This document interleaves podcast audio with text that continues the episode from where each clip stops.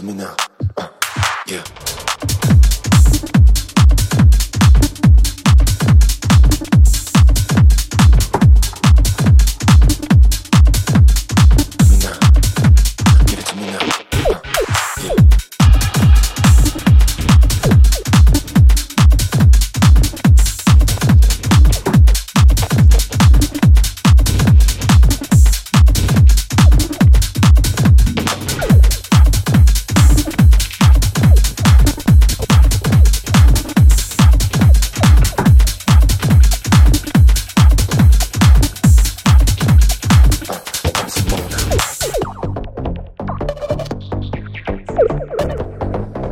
I love it when you shake it.